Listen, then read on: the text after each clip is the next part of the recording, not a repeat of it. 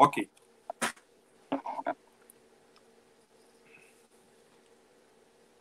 E...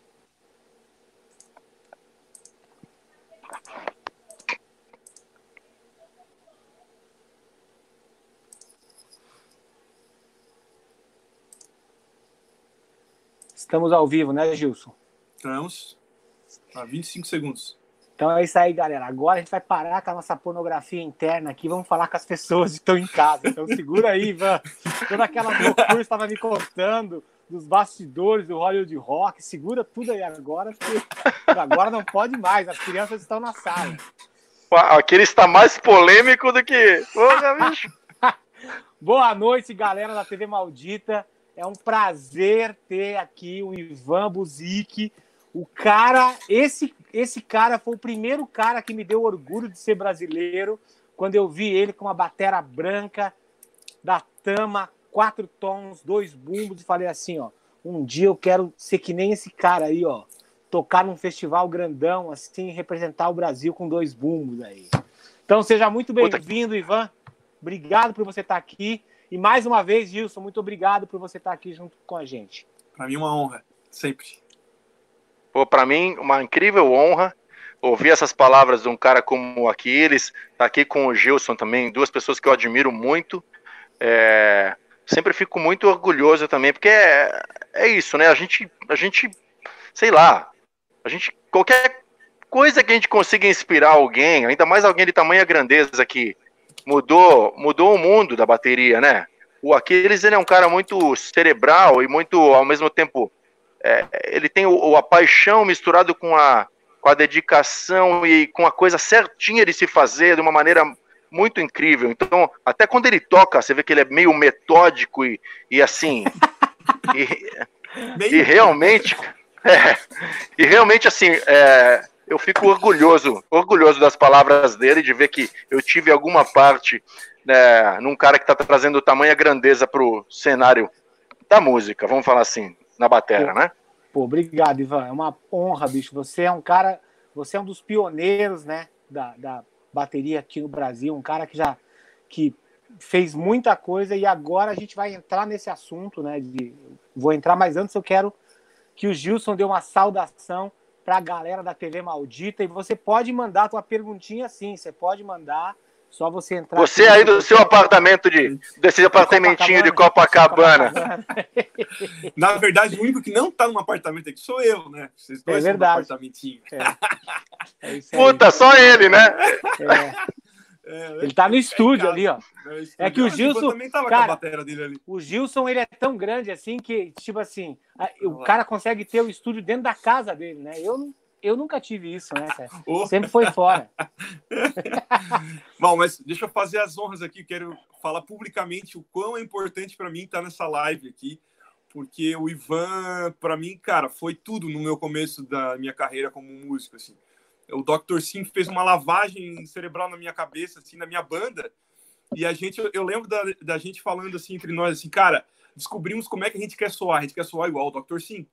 Impossível.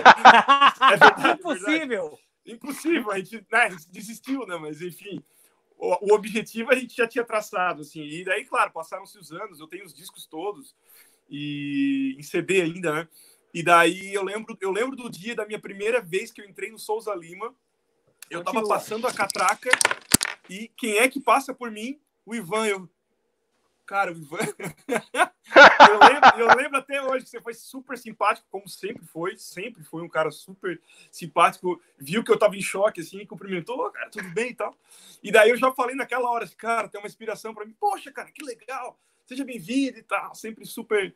E eu nem imaginava o quanto eu ia te ver durante todo aquele tempo que eu fiquei no Souza Lima, me encontrando na cantina, trocando ideia, assistindo o DVD na sala de vídeo lá embaixo. Eu lembro Puta, que delícia. O Rush, o Rush in Rio a gente assistiu juntos, que eu tinha comprado, a gente assistiu lá. E às Lembro. vezes que você entrou na sala, eu estava praticando na, na, naquele porão lá, né, que tinha várias salas na frente da sua. E daí eu lembro de você entrar na sala e, e falar assim, vai, New Peart! Porque eu, Ué, eu, eu, eu, lembro que eu ficava. Várias vezes eu ficava te ouvindo. Eu ficava te ouvindo estudar do lado de fora. Fala, caralho, tá bom esse negócio. Aí eu esperava ah, você parar para poder entrar e te elogiar. É. E eu tenho, eu tenho no meu mural aqui, na, na posso até buscar depois ali. Eu tenho no meu mural uma foto é, na sua sala, atrás da sua tama branca e com você, assim, abraçado. Isso aí eu guardo com muito e, orgulho e... na, minha, na, minha, no meu, na minha entrada do estúdio aqui. E eu separei um presente para você aqui, ó, que eu sei que você coleciona ah. LP. Ó, ah, não acredito, cara. Caralho, o primeiro. Eu ainda não acredito nisso ainda. Puta que pariu. Já, se... Já separei para você. Olha isso. Ao vivo, vocês estão vendo, galera? Vocês estão acreditando Caralho. nisso. Ô, Ivan, essa é a versão da época ou vocês relançaram ela? Não, a versão só saiu naquela época, Aquiles. Cara, só teve, só teve aquela versão mesmo da Warner, né? De 1993, olha lá. Caralho, Cara, que foda. Que Tá, beleza. Oi, Ivan, é. Oi, Ivan, presentão mesmo isso aí, então. É, já é teu, já é teu. Galera, ó, fiquem babando aí. Ó, Aquiles, desculpa. Ah, não, beleza. Eu quero autografado depois, hein? Não, maravilha. Ivan, vamos começar Pô, com. Mas, ó, tô uma, uma puta alegria estar tá aqui com vocês. É, grande Aquiles! Obrigado. Puta que pariu. Ó, Ivan, é assim, ó, a gente vai começar a fazer as perguntas tal. Quando você estiver respondendo, se eu e o Gilson, a gente tipo, você estiver falando sobre alguma coisa e a gente quiser acrescentar a pergunta, a gente levanta a patinha assim, ó. E aí você dá uma pausa, a gente complementa a pergunta e aí você segue, ok? Tá bom. Então, é o seguinte, Ivan, você foi um dos primeiros. Eu me lembro que em todas as revistas daquela época, dos, né, que existia no mercado, a Roll, a Metal, a Som 3, a Rock Brigade, acho que naquela época nem tinha começado a Road Crew ainda eu assistia, quer dizer, assistia não, eu li as tuas entrevistas falando das experiências que você estava tendo gravando nos Estados Unidos, que foi esse primeiro disco que vocês foram gravar lá, e você contava sobre a microfonação, que o cara fez uma coisa diferente e tal. Qual era essa sensação, cara, daquele momento onde as coisas no Brasil eram muito difíceis e assim, os estúdios eram muito precários, de repente você ir para fora e você vê um mundo novo e você pensar assim, caralho, então tem tu, todo esse mercado aqui fora do Brasil que a gente está tendo a chance de gravar aqui. Quem sabe a gente não consegue estabelecer uma carreira internacional. Qual foi o ponto que a banda realmente parou e pensou assim, cara, o nosso som é em Los Angeles. A gente tem que ir para fora porque tá rolando uma cena lá agora, tal, é agora. Teve algum momento que vocês pensaram isso? E se pensaram, por que que não foi adiante? Ah, foi exatamente esse pensamento que o André teve, principalmente na época. A gente estava gravando um CD instrumental com o Eduardo Danui. Eu, o André e o Edu, a gente foi convidado para gravar com ele. A gente já tinha, assim, já se namorava. Ele era do Anjos da Noite, a gente era do Tafo, até que a gente conseguiu juntar nesse projeto que a gente ia fazer um CD instrumental dele, que inclusive muitos fragmentos desse CD acabaram indo é, para algumas músicas do Brutal e algumas do Dr. Sim 2 depois. É, e a gente acabou indo tocar com o Supla, eu, eu e o Andrea, e o Luiz uhum. Carlini. E era o Conde na segunda guitarra. O Conde que também tinha tocado com o Supla na carreira solo dele, se não me engano, no Tóquio, uma no época. Tóquio, isso. E aí, é. Aí, cara, pô, a gente. Quando esse, o Conde se acidentou, teve um acidente de moto, o Supla falou, cara, a gente tava no ensaio, eu, o André, o Carlini e o Supla falou, o Conde não vem. O cara se acidentou, hospital, tá fora da banda. A gente falou, caralho. caralho. Aí ele falou, quem que a gente pode chamar? Aí o André falou, não, a gente tem o um cara que tá tocando, a gente tá tocando com ele, que é um monstro, Eduardo Danui. É, aí fizeram, na hora chamamos, na, ele chegou, ligou a guitarra, o Supla falou: é isso. O Supla uhum. tinha essa, essa onda de querer fazer uma coisa meio Billy Idol ou Steve Stevens, né? Uhum. Então ficou perfeito. A gente fez um puta disco com o Supla, uma turnê gigante com ele pelo Brasil. Mas no meio dessa turnê, cara, durante os ensaios, e a, enquanto a gente ensaiava o projeto instrumental do Edu, a gente acabou vendo que ali nasceu uma coisa muito grande quando a gente tocava juntos os três. Uhum. Que na realidade a gente sempre soube que poderia acontecer, mesmo quando a gente estava no Tafo e ali no Anjos. Uhum. É, mas a gente nunca queria, obviamente, desmontar uma banda do outro ou nada assim. Se acontecesse, acontece. E aquele momento foi perfeito. E o André, uhum. vendo isso, chegou e falou: Cara, vamos fazer uma puta loucura, bicho. Vamos vender o que a gente tiver. É, na época era uma situação um pouco mais bacana para a gente poder fazer isso, porque na nossa casa morava mãe, com tia, com vô, com... era assim, você podia ir embora e saber que tua família estaria segura. Legal. Então o André teve essa ideia maluca, o Edu achou maluca, eu também achei, mas assim, era um sonho meu. Vamos, vamos para os Estados Unidos, vamos tocar no circuito lá, tudo quanto é boteco, bar de rock, e ver o que acontece. E através desses pequenos shows lá, uns para 10 pessoas, outros para 15, outros para 30, outros para 100. É, a gente História acabou achando. Vida. É, a gente acabou achando ali num show de 15 pessoas, cara. Uma das pessoas era um cara que era o orelha, orelha da Warner. E ele se apaixonou pela banda. Ele falou: Cara, a última vez que eu senti uma pressão assim foi quando eu vi o Van Halen ao vivo, num bar também. Aí a gente falou: Nossa, que loucura. Aí a gente tinha, a gente tinha levado para os Estados Unidos duas caixinhas de fita cassete, que era fita demo. Uhum. Com, com o que era o que viria a se tornar o primeiro CD do Dr. Sim com as letras diferentes, um arranjo um pouco diferente. É, e aí uns releases, feito batido, batido a, na máquina de escrever. A gente levou isso aí, cara, e a gente deu, a gente deu isso pro cara. E aí a gente tava morando na casa do Marinho Nobre, que é um grande irmão nosso, que deixava a gente morar lá na casa dele, porque senão a gente não teria condições de ficar vivendo na América. Então a gente se amontoava na casa dele, aquela coisa assim, meses e meses. A gente ficou durante uns dois, três anos fazendo essas idas, só vinha para o Brasil quando acabava o dinheiro, acabava a comida, a gente vinha, trabalhava, fazia tudo que tinha que fazer para poder voltar para lá de novo. Qual era o ano? E isso foi em 92. 91, final de 91, começando em 92. Uhum. Aí um dia, cara, a gente tá lá no apartamento, tá nevando assim. Puta, aquele puta clima, a gente já meio tenso, aí toca o telefone. Já, a gente já tava meio que Sabe, quando já fica meio caralho, tanto esforço e nada acontece. Mas Sim. a gente estava vivendo, de certa forma, um sonho nosso que era tocar. Para quem conhece rock and roll, na época mais ainda, tocando no, na, nos bares que todos os nossos ídolos tocaram. A gente tocava em bar assim que tinha assinatura, sabe? Do Steve Vai, do Kiss, do Van Halen. Então a gente pôde tocar em, em botecos e bares que a gente também estava vivendo um sonho, por mais uhum. que nada acontecesse. Mas numa dessas tocou o telefone, aí o cara, hi, this is John Hughes from Warner Brothers, I want to I wanna speak to you guys, I want to Aí o André falou, hey, I'm Jesus Christ, e desligou.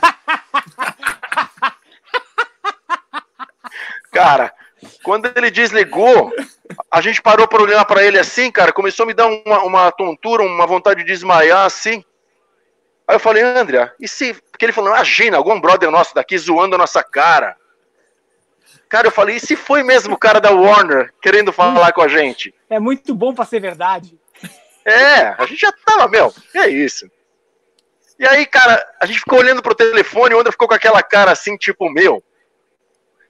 Deu uns 15, 20 minutos, o cara ligou de novo pra nossa sorte. Aí ele marcou uma reunião, a gente foi no Rockefeller Plaza, Rockefeller Center, encontrar ah. o cara num puta prédio, assinamos o contrato. O disco foi lançado em 12, 15 países. E é o que você falou, Aquiles. É um disco que na época custou 250 mil dólares para gravar. Eu lembro do, do budget. Porque era, era assim que eram as coisas na época. Uhum. Eles contavam, contavam como as passagens de avião, os hotéis. O produtor levava tipo 70, 100 mil dólares. Caralho. E a gente não viu um centavo, né? A gente viu o que veio de adiantamento para nós na época, que acho que inclusive mentira, para falar a verdade, veio uma bela grana que a gente acabou fazendo um acordo assim e, e falamos, bicho, agora vamos, vamos ver se o, o, Acho que o Edu foi o que mais aproveitou e comprou um puta de um equipo. A gente uhum. ainda tava com umas boas remanescências da banda Tafo de equipamento. E a gente conseguiu fazer uma puta infra legal. É, com isso aí, com esse adiantamento, mas que no final todos nós acabamos pagando durante milhares de anos esse advance que eles deram.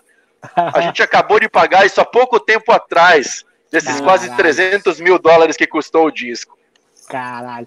Outra coisa, Ivan, é. foi.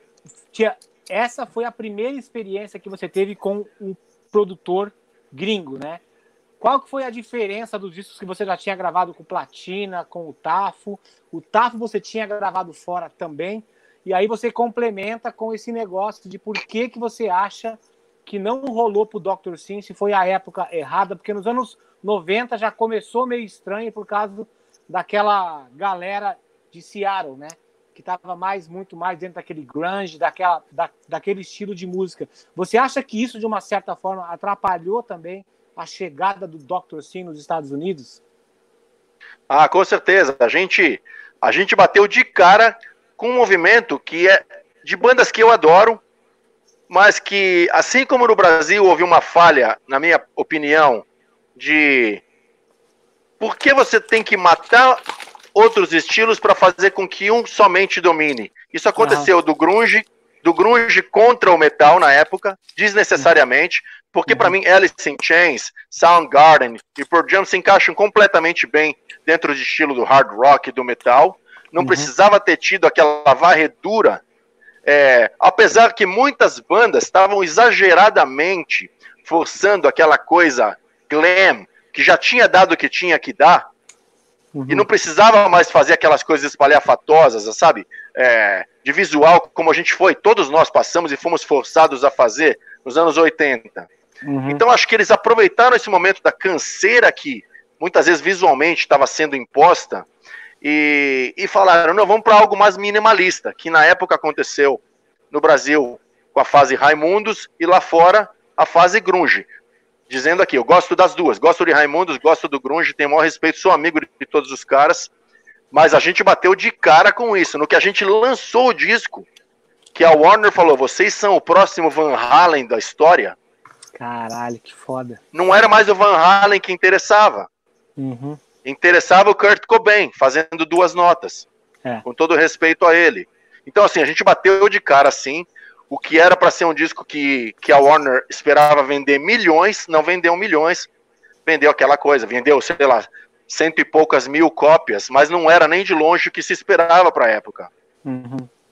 Então, com certeza a gente sofreu com isso, e como a gente veio para o Brasil, ficou encantado com aquela coisa de Hollywood Rock, MTV, a gente estourou na MTV, só dava Sepultura e Dr. Sim na MTV Brasil. Uhum eu acho que a gente se encantou, ficou muito mais no Brasil do que precisava e esqueceu que a gente estava formando uma, uma legião de fãs e uma carreira lá fora também. Entendi, mas nesse momento vocês tinham um empresariamento que falava agora vocês têm que voltar para o Brasil porque está acontecendo umas coisas lá, fiquem lá, mas a gente vai agendar alguma coisa para vocês aqui. Vocês tinham uma pessoa olhando o que estava acontecendo no mercado americano, vocês chegaram a fazer uma turnê de divulgação desse disco? Cara, infelizmente a gente, a gente sempre foi muito coração e não percebia se a gente estava fazendo coisas tecnicamente certas, principalmente quanto a empresário, a carreira inteira. Uhum.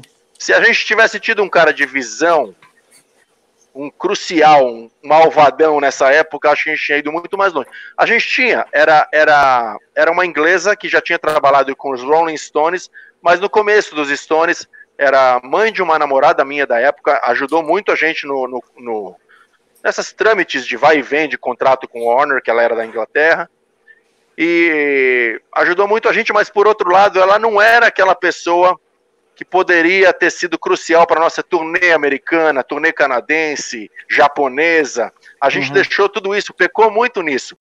Uh, a gente é muito agradecido a tudo que a gente tem, mais ainda, porque a gente sabe o quanto a gente foi falho na questão uhum. de, de divulgação, na questão de marketing, sempre atrasado, sempre 10 anos atrasado do que todo mundo, a gente. Entendi. Não, é, no, fato, no fator tocar, a gente está sempre em dia.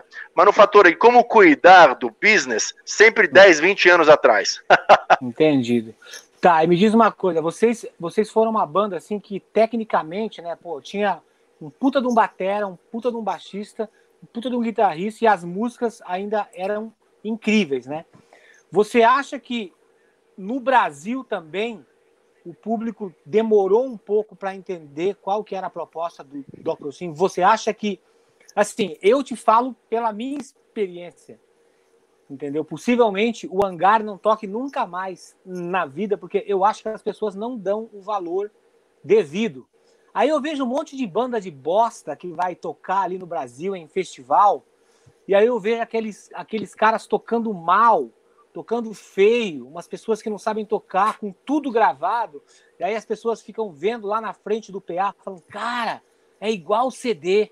sim, é igual CD, porque as pessoas ficam só fazendo playback, entendeu? E bandas de verdade, tipo assim, Dr. Sim é uma banda de verdade, é uma banda que toca ao vivo, e quando você ouve o disco, você ouve aquela pressão ao vivo também.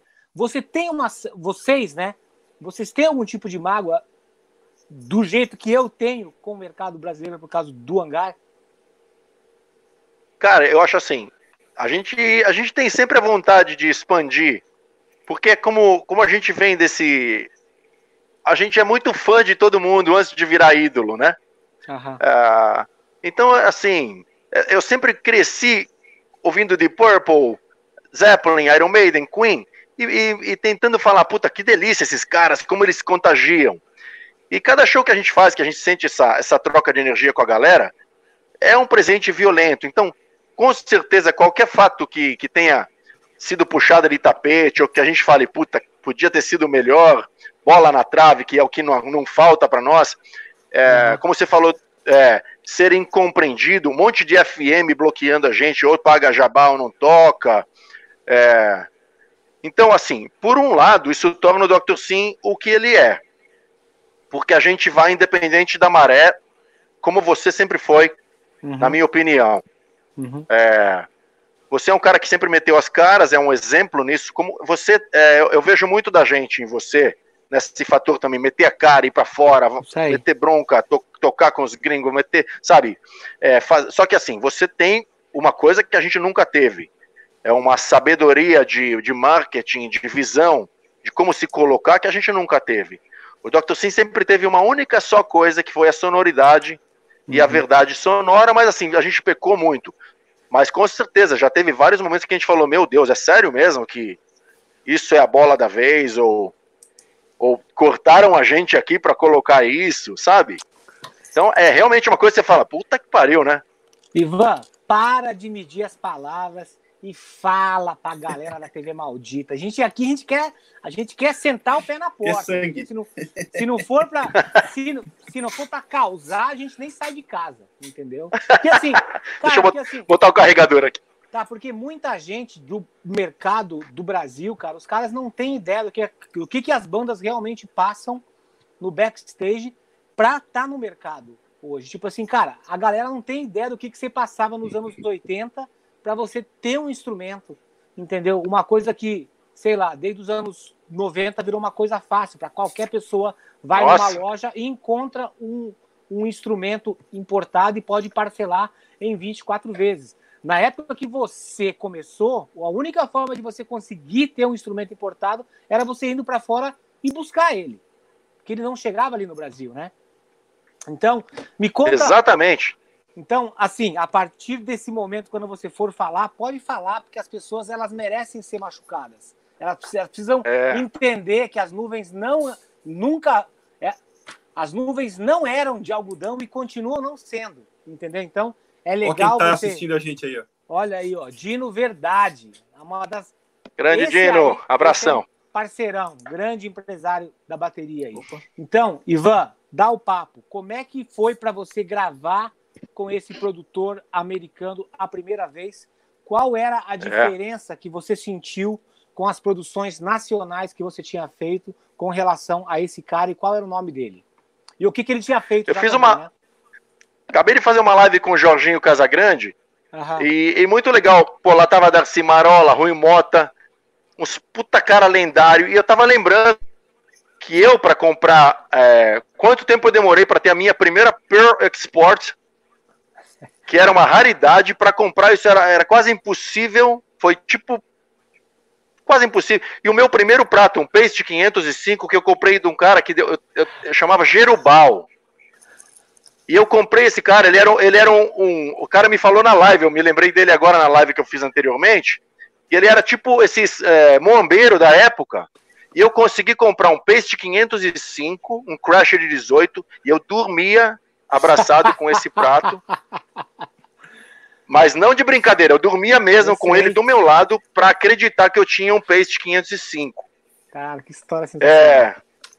Cara, eu ganhei a bateria do Dario Paris, a primeira bateria, quando ele falou, você vai ser o baterista. Eu era vocalista, ele falou, não, você agora é o batera, porque eu sentei na bateria, eu toquei uma música do Kiss, ele enlouqueceu. Uhum. Aí falou, agora você é o baterista. E aí, dali em diante, é a história. E eu ganhei aquela golpe de acrílico, que inclusive eu comecei muito bem com uma golpe de acrílico. Aí, na sequência, eu fiz um, eu, eu peguei a batera que era do Jurandir, um puta batera, o Jura, do Jet Blacks, que tocava com meu pai. Uma batera feita por ele mesmo, uhum. de madeira, aquela cor de madeira meio Vini Epsi, e com som, sem a pele de baixo, não tinha nem, nem uhum. aro nem canoa embaixo, aquele som de batera anos 70. Me arrependo violentamente de não ter mais essa bateria. E, e você falou tudo, cara. Não era, era uma coisa surreal imaginar que a gente poderia um dia, que nem eu fiz na era Vandertafo, conhecer a rua 48, entrar numa rua que tinha lojas de instrumento. Isso é uma coisa inimaginável. Então, assim, eu passei por gravações ultra rústicas na época do Platina, que eu tinha essa Pearl com alguns rotontons. Eu tinha três. É, eu usava o rotontom para tentar simular o som dos meus ídolos do Neil Peart na época. Ah, Van Halen. E aí depois eu fui gravar um disco do Cherokee que soa pessimamente, um disco que a galera adora, mas é apodrecida a mixagem, prato estourando para tudo quanto é lado. Por quê? Era uma outra época, sabe? Era, era uma, uma época muito difícil de, de você ter acesso a qualquer coisa de, de tecnologia e principalmente de bateria. Aí você me falou, eu lembrei, teve, teve a gravação depois com o Vander, já foi um outro patamar. A gente saiu do, do subsolo, do underground, e a gente foi para uma coisa, cara. Tomei meu primeiro voo, é, nunca tinha entrado num avião. Animal. E aí, pô, aí vai, de repente a gente tá indo para uma gravadora que nem a Warner do Rio, por causa do Vander, tá gravando Xuxa, Mara Maravilha, Angélica, Hotel. Puta, a gente não conhecia essas coisas. Que idade você e ali eu, eu, nessa época? Eu, é, eu devia ter uns, uns 20 anos, eu acho. Caralho, muito novo. Eu acho que sim. E aí, pô, eu comprei a minha primeira bateria importada mesmo, grande, com o Vander Tafo, que a gente já fazia aquelas super produções que depois eu trouxe pro Dr. Sim, que era aquilo que você comentou.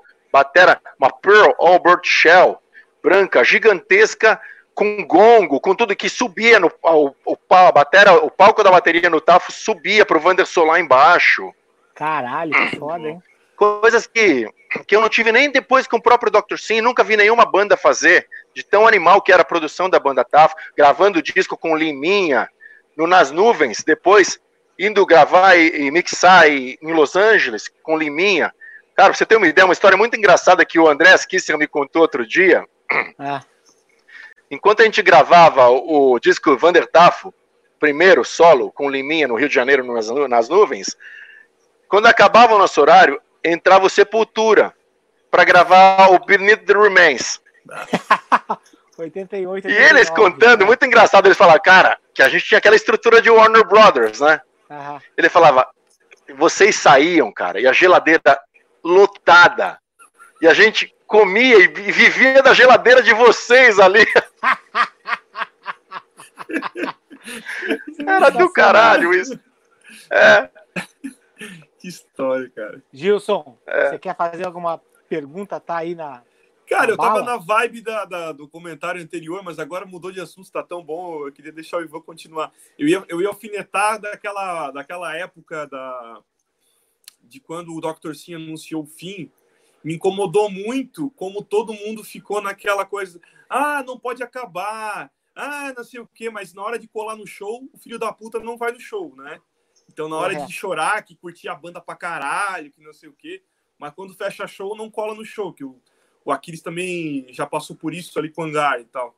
Então, eu ia pedir pra te comentar como é que foi a, é, mas enfim, a gente está num astral tão bom com o comentário que você estava fazendo agora. Mas acho que você, você tocou num assunto assim.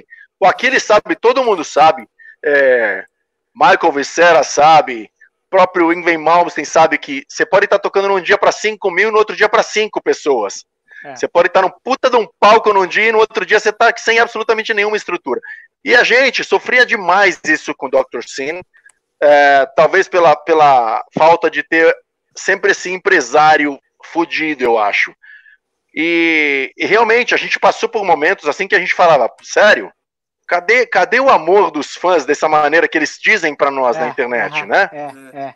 E, e, aí foi engraçado que os fãs levaram um susto tão grande com o anúncio do final da banda que a gente tinha meia dúzia de shows marcados que a gente não quis desmarcar. A gente falou, Eduzinho, temos um puta amor um com o outro, independente de negócios ou independente do, da carreira, como amigos e, e como, como brothers mesmo, de, de tomar uma junto, etc. Vamos cumprir a tabela, vamos, a gente topou. E esses seis shows viraram, sei lá, 30 shows. Não me lembro quantos foram, de Vou... turnê de despedida. Você acha que essa e, cara, foi a melhor. A gente, acho que a galera se assustou, Aquiles. Desculpa, fala, Aquiles. Não, então, o que eu queria saber é exatamente isso que você ia, ia falar. Você acha que a galera se assustou e viu assim, cara, eu nunca vi eles ao vivo, eu preciso ver agora. Aquele momento da banda, você acha que foi o ápice assim da banda aqui no Brasil em termos de público, receita e público? Olha, foi. Eu acho que foi talvez junto com uma, uma ou duas outras épocas da banda, que foram 25 anos. Uhum. Mas se bobear, se bobear foi todos os shows absolutamente sold out, lotados, e a gente chegava a perguntar para nós mesmos: por que, que aqui tem 5 mil pessoas, aqui tem 3 mil, tudo casa cheia? E quantos perrengues no passado uhum. a gente passou? Cadê, onde estava essa galera no passado? Mas por outro lado, a gente. Fala, Gilson. Você acha que isso é, comprova é, que o marketing é o que estava realmente no, atrapalhando o negócio dar certo? Porque não deixou de ser uma jogada de marketing, por mais que fosse verdade que vocês estavam encerrando, a... tanto que realmente acabaram trocando de guitarrista e tal. Mas vocês acham que realmente isso não comprovou que foi um, o marketing que atrapalhou até agora? Já que estava dando sold out, sold out quando. Eu acho que é inevitável, né? Polêmica, polêmica em qualquer coisa gera frutos, né? Infelizmente foi numa, num momento muito triste para nós, né? Uhum. Bem devastador, assim. Cada show que a gente fazia era como se fosse estivesse indo mais próximo do fim da vida, na minha, na meu, meu modo de ver, ah. assim. Cada música que eu tocava e eu falava, puta, meu Deus, cara. Eu lembro no último show, virei pro André chorando e falei, cara, essa é a última vez que eu toco essa música na vida, chorando, cara. Caraca, foda. E. Ó, dá vontade de chorar agora até. E na realidade, por um lado, a gente acordou os fãs que realmente têm um amor muito grande pela banda, mas que às vezes falavam: não, os caras moram aqui do lado, eu vou outro dia vê-los. Uhum. Entendeu? Esse é um sentimento que fala. Cara, como que era assim para você, né? Tipo, é, só, só assim, quando alguém levantar a mão, você não precisa parar na hora, você pode concluir tá. e aí a gente espera, tá? Mas assim, eu nunca estive numa situação dessas. Eu já estive em situações do cara tá saindo da banda e eu tenho que fazer mais dois ou três shows, não uma turnê inteira. Como que era para vocês o relacionamento naquele ponto quando vocês falaram assim, é, são só esses 30 shows mesmo e vamos pra puta que pariu. Cada um vai vai pro seu lado, a banda acabou. No meio dessa turnê, tudo dando certo, casa cheia, vendendo merchandising, vocês não pararam um pouco e falaram assim, cara, vamos conversar e vamos tentar acertar essa porra, porque, cara, a gente agora que a gente está vendo que tem potencial e a gente vai poder seguir daqui para frente. Não mais do que a gente já passou, né, mas vai ser daqui para frente. Não, não chegaram a esse ponto? É, alguns momentos assim, dava muita tristeza quando a gente se olhava os três, sabe? Então, por aquele, aquela coisa de irmão. E como não foi uma coisa. É, não, a banda não parou porque é, um roubou o outro, ou nada dessas coisas, não foi esse tipo de, de caso, né? Uhum. Então, assim, te teve momentos que a gente via tinha dia que a gente falava, puta que pariu, será que não dá para reverter isso? Aí uhum. no outro show que fazia, vinha na cabeça, não, acho uhum. que a gente sabe por que que tá parando. É. Entendeu? Uhum. Então, é, a, gente, a gente pensou por um lado, bom, essa foi a obra da nossa vida, maior, eu acho. Vamos ver se a gente não mancha essa obra pensando apenas no, na parte lucrativa dela isso a gente aprendeu com o nosso pai, eu acho, que a gente toca. Meu pai é um jazzista. Uhum. Ele, ele toca música que dá menos dinheiro no, no na galáxia. No universo. no universo.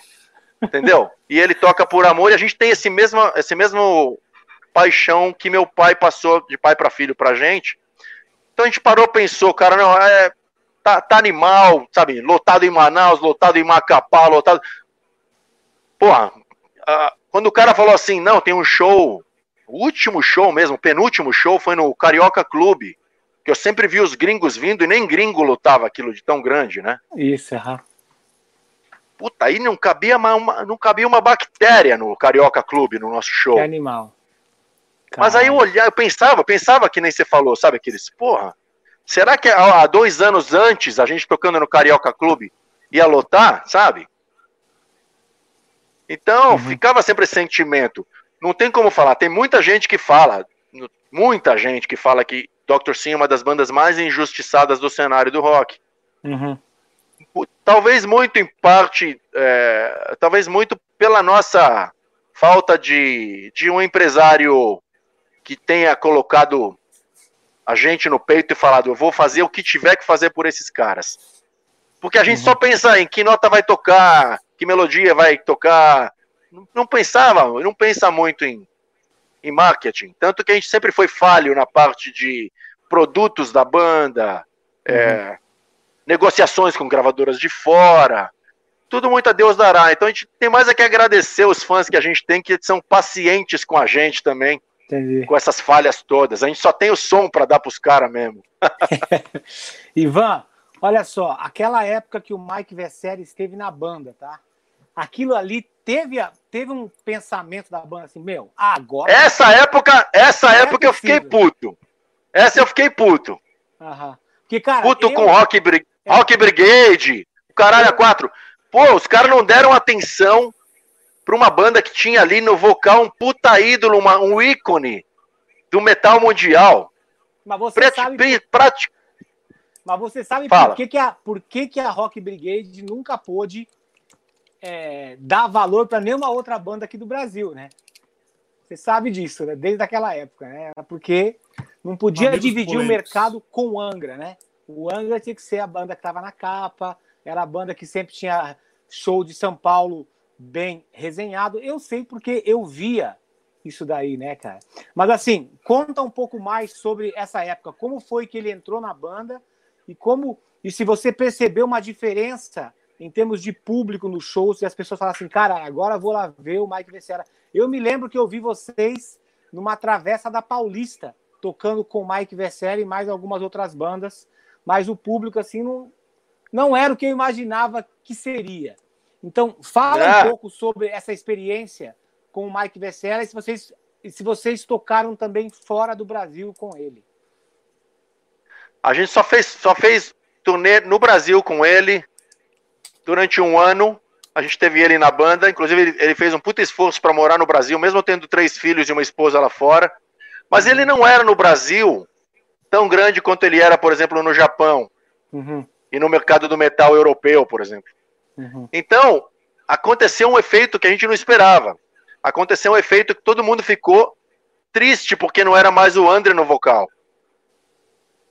98% dos fãs ficaram chocados com essa coisa. E apesar de ser um disco maravilhoso, é, era um disco que já tinha sido composto com as linhas vocais que eu e o André criamos, com as letras que a gente criou, o Michael deu uma lapidada junto com a gente, e foi uma ideia maluca, por amor ao cara, pela irmandade que a gente tinha. Entra na banda, vem cantar. Meio impensado, uma coisa meio impensado. Mais uhum. ou menos que nem a história do Ian Gillan quando foi parar no Black Sabbath. Entendi. Ô, Ivan, só um complemento. Ah, o caso com o Vessera foi por conta de No Rules no, no Infinity ou não tem nada a ver?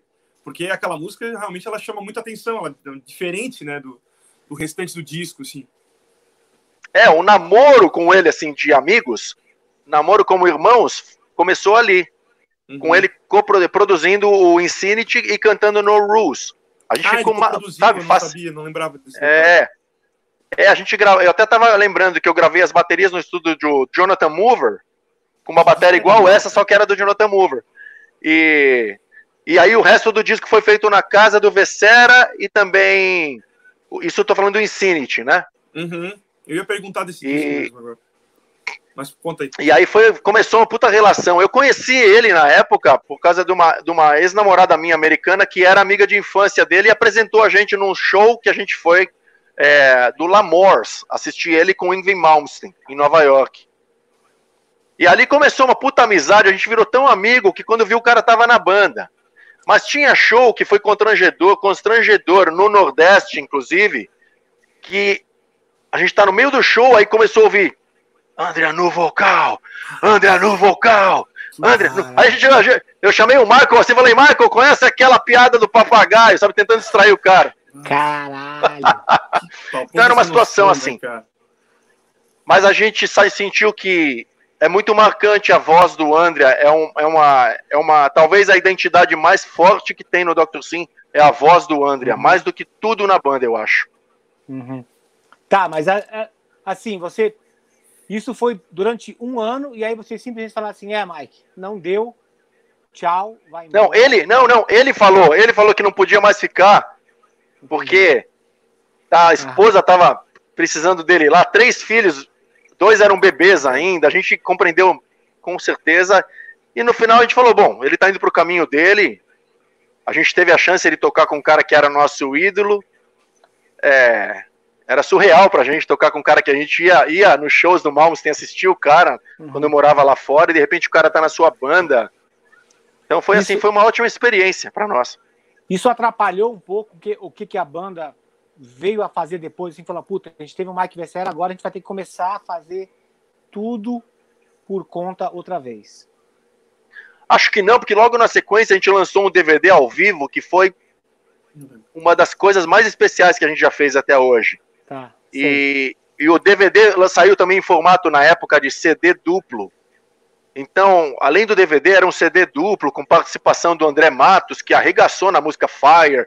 É, a gente conseguiu fazer uma coisa muito bacana na época. Inclusive ter mais assim. A gente conseguiu aproximar mais gente dessa época do Dr. Sim do que a gente tinha com o Michael Vicera.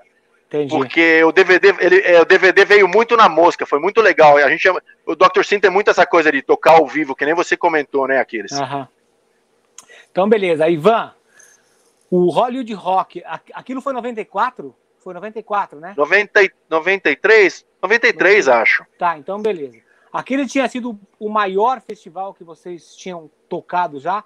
Fala um pouco do backstage, do que, que você viu em termos de produção, que te impressionou e como é que foi o tratamento de vocês também, porque lá também tinha as bandas do movimento grunge lá, né? Então, vocês se cruzaram, Sim. a galera tratou vocês exatamente da mesma forma que tratavam lá os gringos. Como é que foi isso aí? Tô colocando o carregador.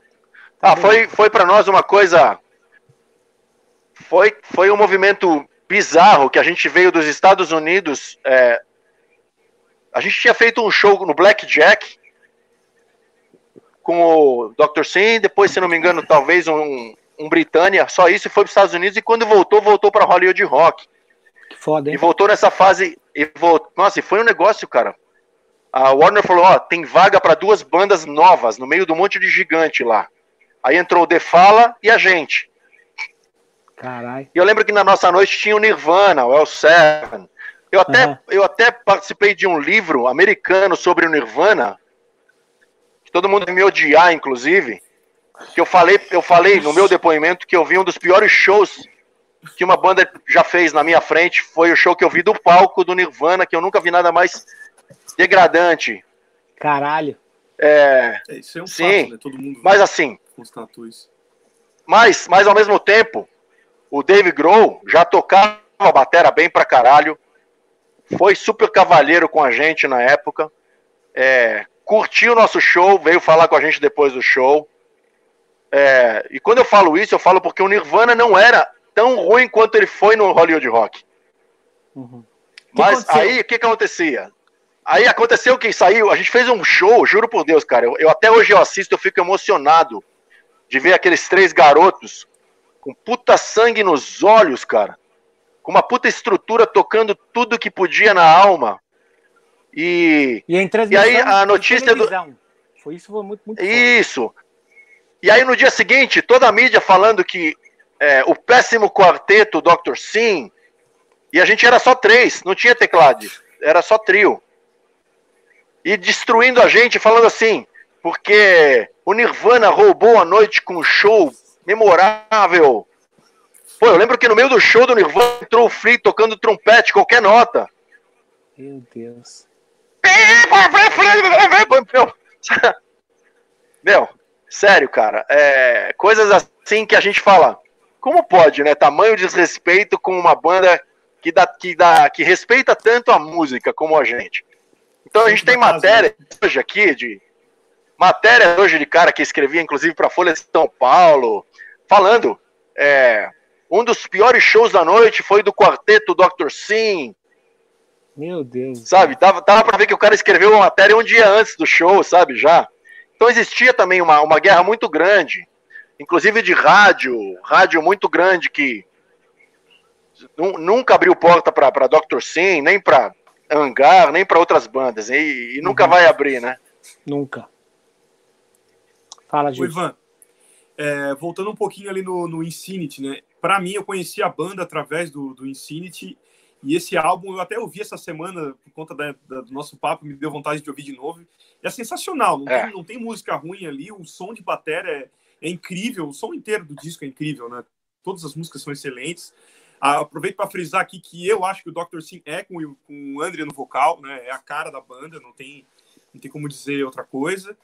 Mas é, hoje eu, eu, reparo assim, é, vocês acham que a, aquela música do, do rock and roll lá, Mulher e Rock and Roll, como ela tocou bastante na MTV e tudo mais, vocês acham que, que a, a, a, imprensa brasileira, a mídia brasileira precisava de uma coisa mais comercial daquele tipo para para poder engolir vocês? Se foi a contragosto que vocês fizeram uma, uma música que tem uma letra que não tem nada a ver com, com o restante da carreira do Dr. Sim, né? Como é que, como é que foi esse, esse processo de colocar aquela música no disco? Se eu estou enganado ou não, pelo menos foi a impressão que eu tive. Assim. É, Pior é que não foi, foi uma viagem, uma viagem é, de, de três moleques viciados em futebol. A gente, é, o disco era da Paradox, o é disco. A participação do Silvio Luiz. É então, é olha só, o disco estava pronto, o disco estava pronto, já negociado com a Paradox. E eu, quando eu tô na Paradox, inclusive para assinar o contrato, entra o Silvio Luiz. E não tinha essa música. Aí eu, meu Deus, cara, que é um cara que eu passei a minha vida inteira jogando botão imitando ele. Foi como se tivesse entrado. Eu sei que tá de São Paulo, né? O Steve Harris, ou tivesse entrado o Bruce Dickinson do meu lado ali. Cara, uhum. eu, ele entrou, eu fiquei petrificado. Eu falei, caralho, Silvio, me dá um autógrafo, assina aqui pra mim. Peguei um negócio. Aí eu falei, Silvio, puta, a gente ama você. E o cara. Esquecemos que a gente tava ali pra falar de disco, né? Uhum. Aí me deu uma, uns cinco minutos, eu falei, cara, a gente vai lançar um disco. Grava alguma coisa no nosso disco, por favor. Porra, você tá louco? Mas que eu não sei nem falar inglês, nem porra nenhuma. Caralho, tá louco? Aí eu falei, não, faz o seguinte. Se a gente mandar uma música para você amanhã, você ouve ela para ver se você canta com a gente? Cara, saiu eu, o André e o Edu. A gente veio pra minha casa, compôs a música em 25 minutos. Caralho. Gravou uma demo, mandamos pro cara. Tudo. É uma demo, a gente fez a demo. E aí, cara, a gente fez a letra. Eu lembro que eu falava uma frase, o Edu falava outra, e era só zoeira. A gente falou, vamos fazer uma letra que tá, fale de futebol de uma forma diferente, picante. A música, ela é assim: idolatrada por muitos e odiada por outros, por, pelo que você falou. Ela foge completamente o contexto de um disco riquíssimo em termos uhum. de letra, de tudo, e de repente vem ali, eta, eta, eta, o cacete. Não, não, né? é, no, show, no show deve funcionar muito bem, né? Mas... Ela, e muitas vezes no show, se a gente não tocasse, a gente sentia que a gente ia apanhar da galera. E, não, meu, foi só pra ter o Silvio Luiz no disco. Foi, foi só por isso. Ivan, me fala uma coisa. Vocês, como banda, tá?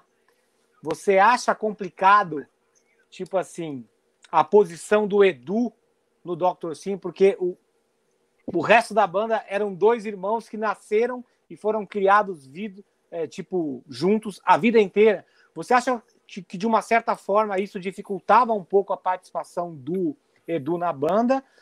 E como que era a banda? Eram os três sempre juntos ou eram duas pessoas mais que levavam a banda? Porque assim, a gente sempre as minhas experiências são que um cara só na banda não dá conta. Ele tem que ter uma pessoa junto que seja o braço direito dela e aí a banda vai. A gente tem vários exemplos assim, né? Tipo assim, se a gente for citar, a gente pode citar que no Iron Maiden tem o Steve Harris e o braço direito dele é o empresário deles, né, o Rod Smallwood, que foi o cara que ouvia todas as ideias e eles traçavam um plano e eles iam em cima disso e tinha uma banda para dar todo o apoio para as ideias que esses dois caras é, definiam. Como que era no Dr. Sim? Era um esquema mais dos irmãos e o Edu ficava de lado, vocês decidiam as coisas juntas, ou no começo era de um jeito e depois começou a ficar estranho? Eu acho que a banda nasceu muito pela relação que a gente tinha de amizade, assim, além, do, além da admiração. Aquelas coisas de noitadas no Blackjack. Sei. Sabe? Uhum. E aí tinha esse lado que foi muito importante no começo, e eu sempre falava pro André que eu, eu como eu, eu sou meio gêmeo, alma gêmea demais. É, eu, quando quero comer uma coisa, o André quer comer a mesma coisa, quero beber a mesma coisa. Quando a gente sonha, às vezes o sonho é o mesmo. Então eu tentava imaginar no Dr. Sim, justamente para apaziguar esse, esse lado do Edu, porque eu sempre levei em conta também. Porra, dois irmãos de um lado. É difícil. É, e, o, e ele do outro, eu tentava imaginar que eu e o André éramos um cara e ele era o outro. Entendi. Sabe? Como se fosse uma dupla de trabalho. Uhum. Porque nunca havia, nunca uma música ou alguma decisão era tomada sem o aval dos três. Uhum. É, uma das coisas que depois, infelizmente, depois do final da banda, eu descobri através do que ele falou, é que, pô, ele chegava no estúdio de repente já tinha uma coisa gravada e, e, ele, e ele não participava. É que quando a gente começou a ter estúdio de gravação, que a gente começou a produzir discos, e o André se tornou um exímio produtor, muitas vezes ele adiantava uma base, uma guia de uma música que já tinha, e falava, puta, vou botar uma base e eu ia lá gravar a batera. Uhum. Aí a base, pô, o André tocando, a base ficava um monstro, né? Muitas vezes o Edu falava, não, vou deixar essa base do jeito que tá. Só que acho que ele falava, vou deixar do jeito que tá, porque ele era muito. O Edu é muito bom de coração. E de repente ele falava isso pra, pra deixar a gente agradar a gente, mas no fundo ele tava, caralho, eu queria ter gravado isso da minha, do meu jeito. Entendi. Então eu acho que rolou muito telefone sem fio e algumas pessoas em volta falando um monte de bosta também, que foi, foi prejudicando a relação Entendi. que a gente tinha no começo, que era principalmente de três amigos tocando as músicas que gostavam. Uhum. Então, assim, quando começou a ficar é, um clima muito, talvez, é, tenso perto do que era no começo, a banda começou a degringolar. E a gente não sabia também que o Edu já estava tão desencanado. Eu vi também, através de entrevista dele, que para ele o último disco que ele considera foi o Bravo. Sendo que eu tenho paixão pelos discos que vieram depois, que foi logo na sequência o Animal e o Intactus. Mas, pô, o Andrinha, o André tá aqui com a gente? Aham, ele tá aqui, ah. é. é. Andrinha. Então, assim, eu tenho muita, muita tristeza de ver que ele já não estava no clima, numa época que eu achei que ele estava muito no clima, que inclusive a gente foi para os Estados Unidos fazer turnê, tocamos o Monsters of Rock de novo, é, é, fizemos um puta disco chamado Intactus, que eu coloquei o nome de, de Intactus achando que a banda estava intacta até aquele período e que Entendi. continuaria. Então, assim, Entendi. eu fui pego de surpresa por esse final da banda, essa, essa de ver que ele não estava feliz. Quando a gente sentiu que ele não estava feliz, e em determinados momentos ele expressava isso, é, infelizmente não de uma forma tão legal às vezes, a gente falou, puta, não, não dá para ter, pra ter um, um cara que está tocando talvez forçado, vamos abrir mão da coisa que a gente mais ama na vida? Vai ter que ser. Uhum. A gente é, para, para mim, quando o Dr. Sim acabou, foi, foi como um falecimento, cara. Como se eu tivesse praticamente morrido. E quando a banda voltou, que a gente teve a chance de, de, de ter essa possível volta e voltou de uma forma tão linda, com um cara tão mágico, talentoso e bonzinho como o Edu, que é o, é o Thiago Melo, que veio do Acre aí para trazer o Dr. Sim em vida, eu me sinto vivo de novo. Uhum. E eu sinto no Aquiles, principalmente, eu sinto um amor que ele tem no hangar tão grande quanto eu tenho no Dr. Sim. Porque é uma coisa que, que a gente construiu cada pilar, é. cada nota. Uhum. Então eu sinto, no, sempre senti nas entrevistas que ele faz, quando você escuta o hangar, eu, eu sinto, eu sinto que tem amor envolvido. Uhum. Quem ouve o Dr. Sim, o Gilson sente, eu sei disso, ele sabe que tem amor ali em cada nota que eu toco. Imagina. Né? então, se a banda dois, não. Né? Se a, se a, É, se, a, se a banda não era para ter o mesmo mesmo clima do, dos primeiros 15 anos, vamos dizer assim, melhor parar. E agora uhum. voltou, graças a Deus. Obrigado, Thiago Melo, obrigado, Andrea, por proporcionar volta à vida para mim aí. Como é que você defi define assim, Andrea, o, o, mercado assim, tipo, os anos 80, os anos 90 e de 2000 para cá? Desculpa, é. Desculpa, é que, eu, é, é que eu tô vendo aqui o André. Cara, o André tá sendo muito legal. Podia chamar o André aí também, né?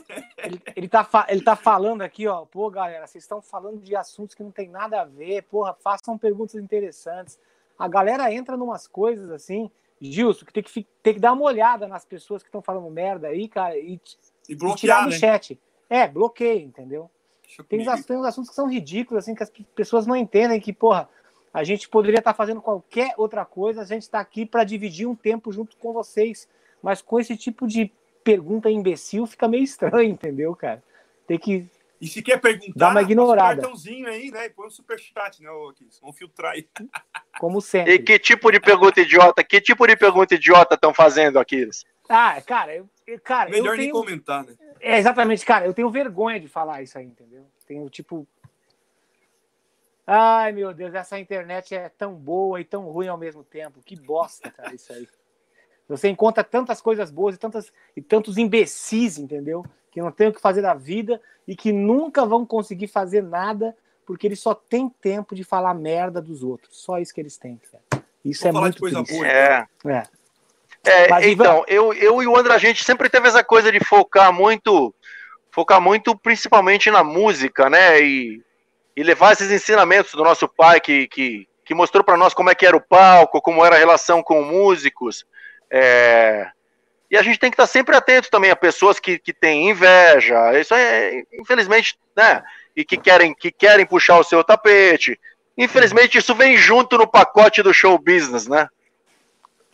Ivan, vamos falar um pouco sobre bateria agora, que tem muita gente da TV Maldita que quer saber um pouco mais sobre teu sobre, o, sobre o que, que você estudou, como é que você se interessou por bateria e quem foram seus primeiros professores e qual foi aquele batera assim que quando você ouviu mudou a tua concepção sobre o baterista que o Ivan queria ser? Cara, é... eu eu me lembro que eu era vocalista do Platina, que nem do Prisma, que virou Platina, e de repente o Dario Parisi, quando eu, eu sentei na bateria, o baterista faltava, faltava, que era um grande amigo nosso que a gente adora, mas ele faltou, eu sentei na bateria e toquei Strother do Kiss. Sabe, lembra dessa? Praco, pruco, pruco, pruco, praco. É. Então, eu fiz aquela. Aí o Edu ficou, o Dario ficou encantado. E no dia seguinte ele apareceu com uma golpe de acrílico azul, falou: Você é o batera do Platina agora. Caralho, que animal. Aí, eu, aí o que aconteceu? Eu já era apaixonado pela bateria, mas amava a guitarra e amava o vocal também. Aí minha mãe pagou para eu estudar no grupo AMA. E o grupo, o professor era o Flávio Pimenta. Caralho. Inclusive, Aquiles, foi ali que eu me apaixonei por essa coisa de kit gigantesco. Grande, né? Uhum. Ele tinha uma Cara, remo, eu, né? eu confesso. Uma remo gigantesca. É. Isso, eu acho que era cinza. Isso, cinza. Eu me lembro que é, eu me lembro que eu me apaixonei. Eu ia na aula, obviamente, para aprender música, mas eu ia mais ainda para ver ele tocar na bateria dele. Tocava muito, né? Puta que pariu. muito. Então, assim, pô, é um cara que depois eu fui descobrir que ele era um herói meu já, que eu nem sabia que era ele, que estava no joelho de porco, sabe? Ai. Que já era um puta batera. Depois ele, ele também acabou fazendo alguns shows com meu pai, de jazz. E foi um dos caras que me moldou a teoria que eu sei. Eu aprendi com ele 90%. Entendi. Apesar de eu ser, ele mesmo fala, eu era meio vagal nas aulas, meio vagabundo. e qual e qual foi o batera assim, que foi o primeiro ídolo teu que você falou assim, puta, olha só, um dia eu quero tocar como esse cara.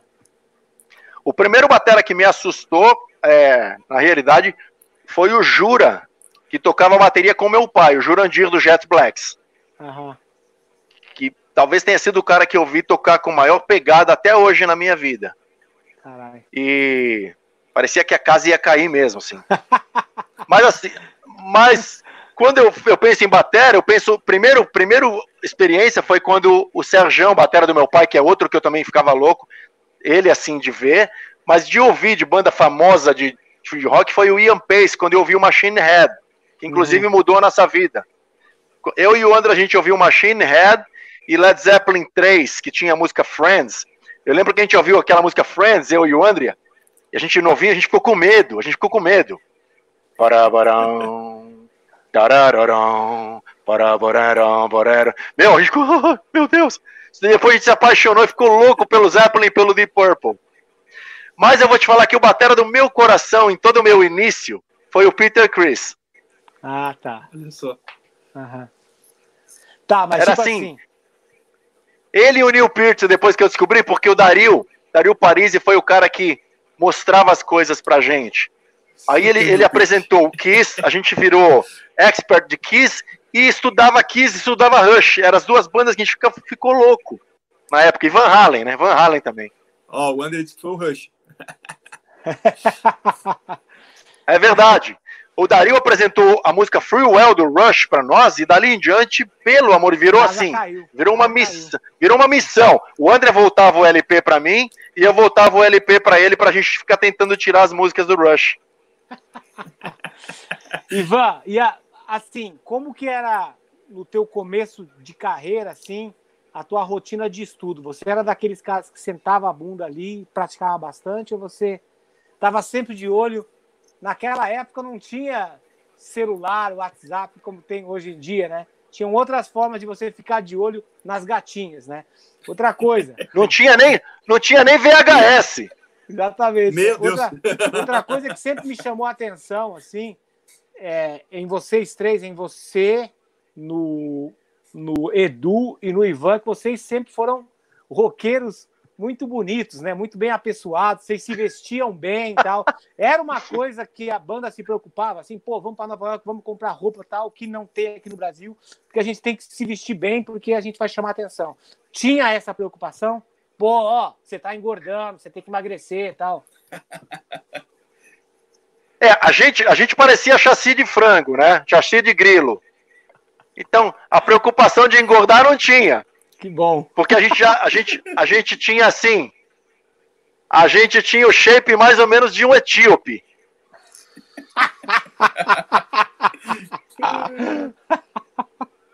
É, a gente era muito magro, assim. Eu fico olhando nossas fotos, cara, parece que a gente passava fome. Tá caindo aqui. Uhum. Mas ao mesmo tempo, a gente tinha preocupação porque a gente descobriu, com o Vander Tafo, a gente descobriu umas lojas nos Estados Unidos onde os caras do Def Leppard compravam roupa, onde o, o todo mundo comprava roupa lá, o Guns N' Roses. Então, puta, a gente descobriu umas roupas louquíssimas que a gente acabou comprando. Que inclusive a gente tá na capa do, do disco do primeiro do Dr. Sim, tirado num, num, numa, numa daqueles prédios bem de dentro de Nova York ali, uhum. num, que é aquele chama, aqueles estúdios, né, que chama. E a gente tava com essas roupas que a gente adorava usar. É, outro dia eu fui, fui tentar colocar a calça, a cintura, mas nem fudendo, bicho. ah, e ó, uma, é. uma, uma pergunta para os bateristas que curtem Kiss. Peter Chris, Eric Singer ou o Eric Carr? Cara, gosto de todos, mas para mim Peter Chris.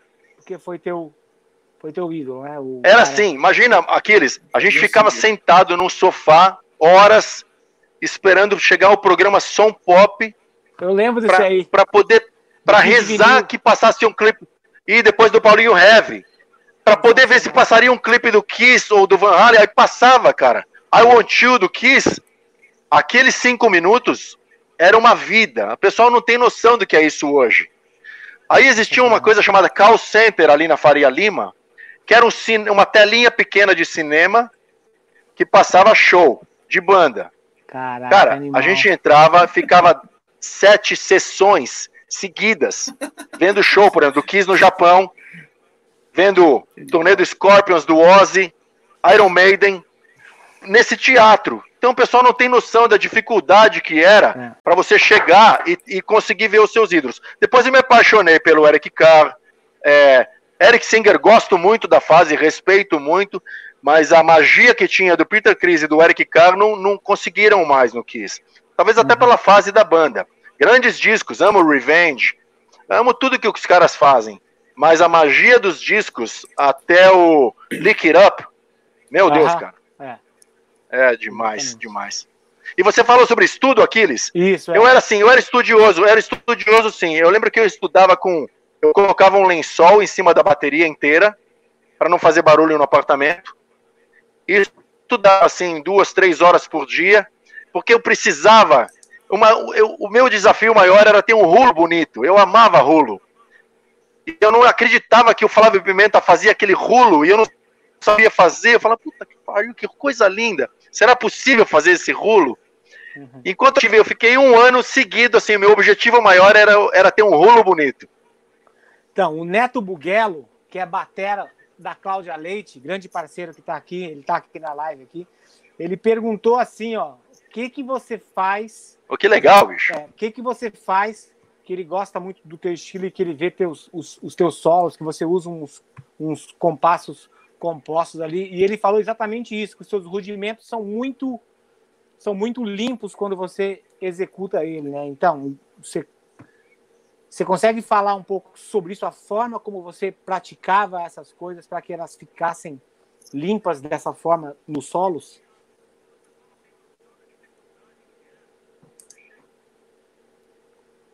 Travou? Alô? Então, é... Tá eu, eu, é, dá, dá, dá para ouvir? Tá travado não? Dá para ouvir. Olha aí, ó, ó o Lucas. Cara, na realidade, eu sempre cresci, eu cresci já desde pequeno é, fazendo essas minhas bandas paralelas de rock e na noite, tocando com meu pai. Era, eram várias ciladas, né, Aquiles? Era a banda de baile, ou era feira, ou era feira agropecuária tocando country music com meu pai, a banda de country dele. Meu pai, além de ser jazzista, cantar e tocar trompete, também era muito foda no, no country. Countryman. Inclusive, ele lançou um disco chamado Blue Gang, que eu espero que as pessoas escutem. Vou pegar uma coisa para beber, peraí. Tá, beleza. Tomar uma cachaça. Aí. É... Fala, fala. Continua, continua. Eu fala, ia exatamente, eu ia exatamente de, complementa junto nisso aí. Você é um cara que bebe com uma, com uma certa frequência, assim, tal. O que, que você bebe? Cara, eu, eu eu gosto de tomar assim, se tiver que tomar alguma coisa alcoólica, eu, eu procuro tomar no momento bacana, sabe? É, não, não, não, não chego no, no boteco e peço. Cara, eu tô perdido aqui, não sei para onde tá indo minha imagem. E eu nem bebi ainda, hein? Cara, mas eu, eu gosto de tomar assim, é, um gole de uísque se precisar tomar, uma cerveja quando tá muito quente. Ah, deixa eu botar assim a câmera, acho que vai melhorar. Já me mandaram 60 recados aqui. Para essa câmera quieto. Deve ser a pior. Eu tenho certeza que eu estou fazendo a pior live da história de vocês, mas tudo que bem. Nada, que nada, que nada. Tá, tá muito bom, muito bom. Tá muito, muito foda. Tá durando até. Então, cara, eu, eu sempre estudei assim, muito tocando com meu pai. É, como eu diria, foi, foi na cilada mesmo. Que era assim, tocar com meu pai, que já era tipo monstro sagrado de jazz, já tinha tocado com os melhores músicos, Aí de repente tá lá o Jurandir, quando ele saía da bateria que eu tava começando, ele falava para chamava para dar uma canja. Aí meu apelido era moleque do caralho, né? Toca aí, moleque do caralho. Aí me botava pra. Bicho, aí eu tocava com meu pai, aqueles puta músicos, sabe? E, e não era ainda, não era ainda, demorou muito para eu estar tá à altura de tocar realmente com meu pai. Mas pacientemente eu fui chegando lá e com muito baile, muito show em feira agropecuária, casa de jazz, em tudo quanto era canto do país ou fora. Segui o meu pai, fui aprendendo. O Andrea, é, parece que ele estava sempre um passo à frente de mim, porque ele já começou um pouquinho antes, tocando na noite com meu pai. E eu ia seguindo ele, e seguindo a galera, e aprendendo junto, até que, até que, que parou, e a gente acabou virando uma banda que tocava sempre junto. Então, meus estudos eram muito tocando com meu pai eu acho que muito do que o pessoal aprecia, talvez seja a forma que eu lido com dinâmica. Essa coisa de rufar, gosto muito de rufo, de rulo. eu peço para não colocar gate, por exemplo, nos meus bumbos, porque se colocar gate vai matar metade do que eu faço. Entendi. Muita coisa que eu faço é quase inaudível às vezes no pedal duplo, por exemplo. E principalmente no pedal simples, quando eu faço. Às vezes eu, um deles é se colocar um gate ali, vai, vai sumir. Aham, entendi. É. Gilson, tem mais Para algumas aí? coisas, inclusive. Para algumas. Fala aí, Gilson. Não, pode concluir, concluir. É. Ó, o celular caiu. O que, que é isso aí, velho barreiro? Pega pesado, velho barreiro. O cara Carai. pega pesado. Do you... Ei, Aquiles, do you have velho barreiro?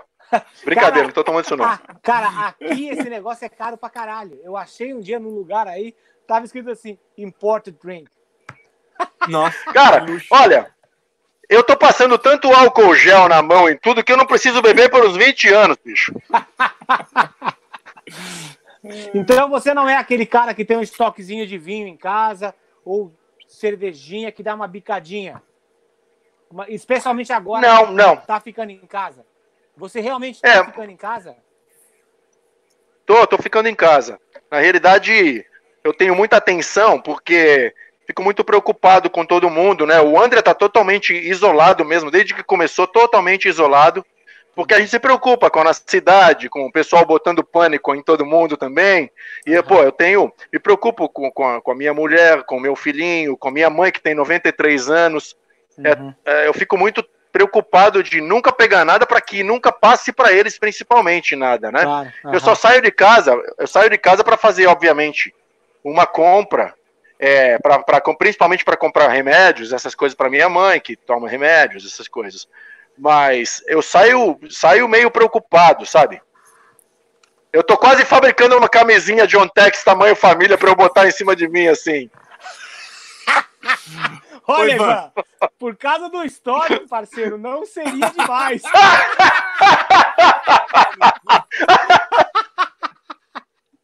Filho da puta. É. Oi, Ivan.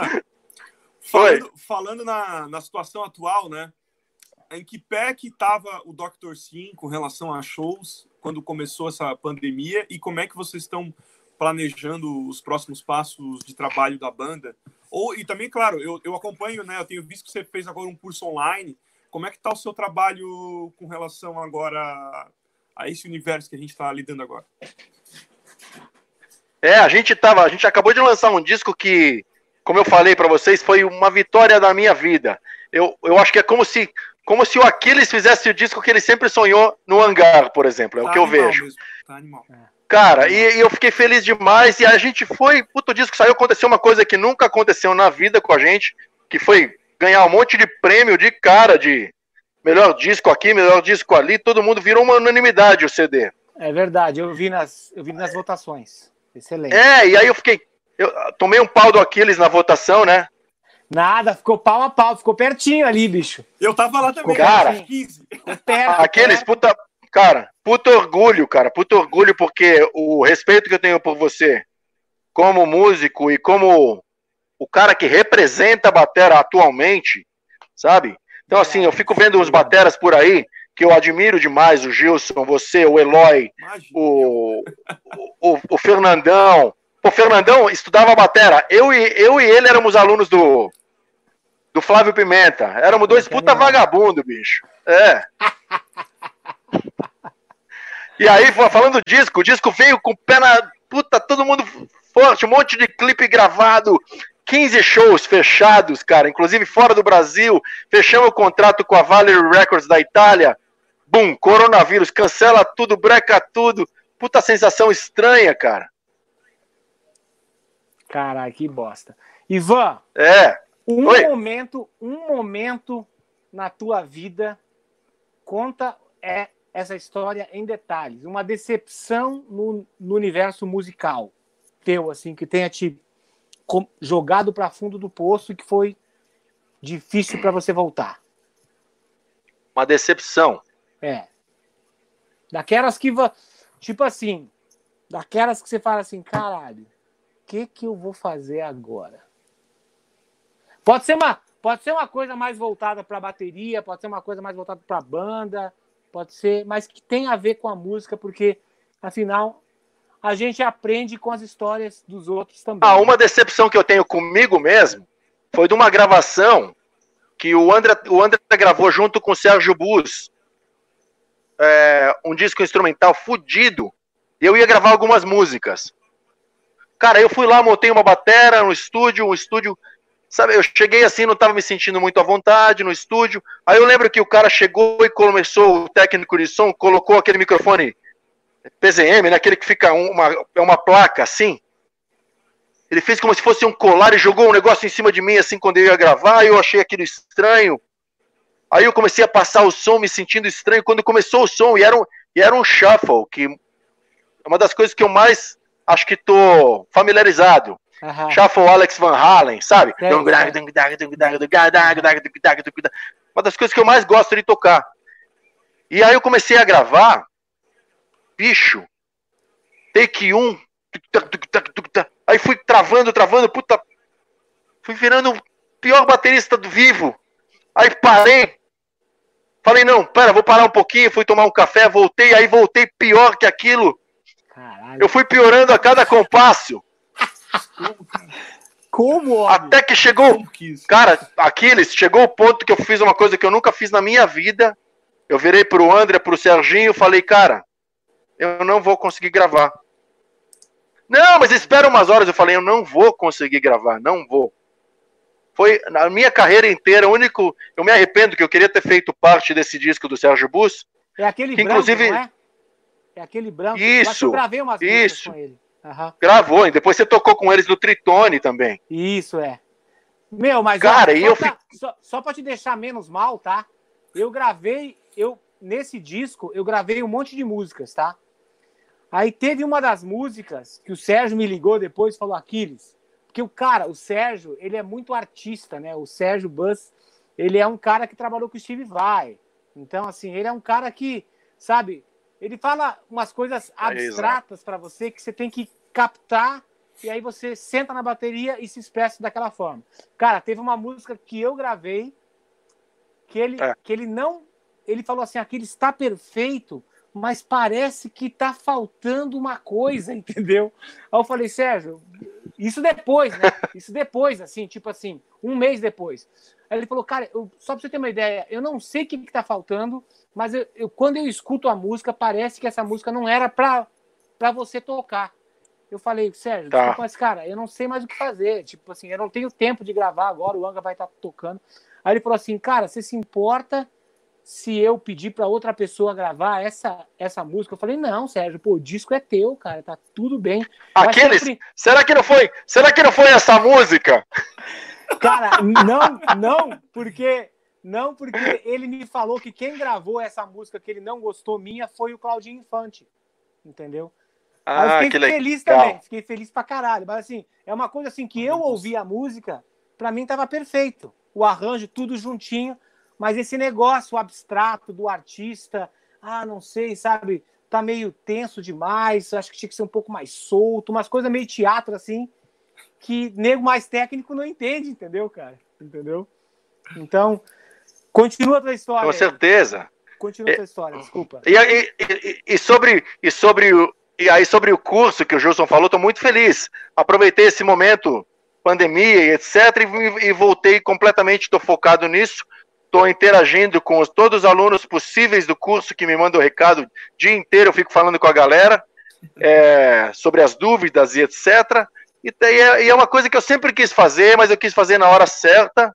Sempre tive muito receio de lançar vídeo aula naquela época do VHS, que eu me lembro que eu via vídeos de ídolos meus e que não, não faziam jus ao que os caras eram.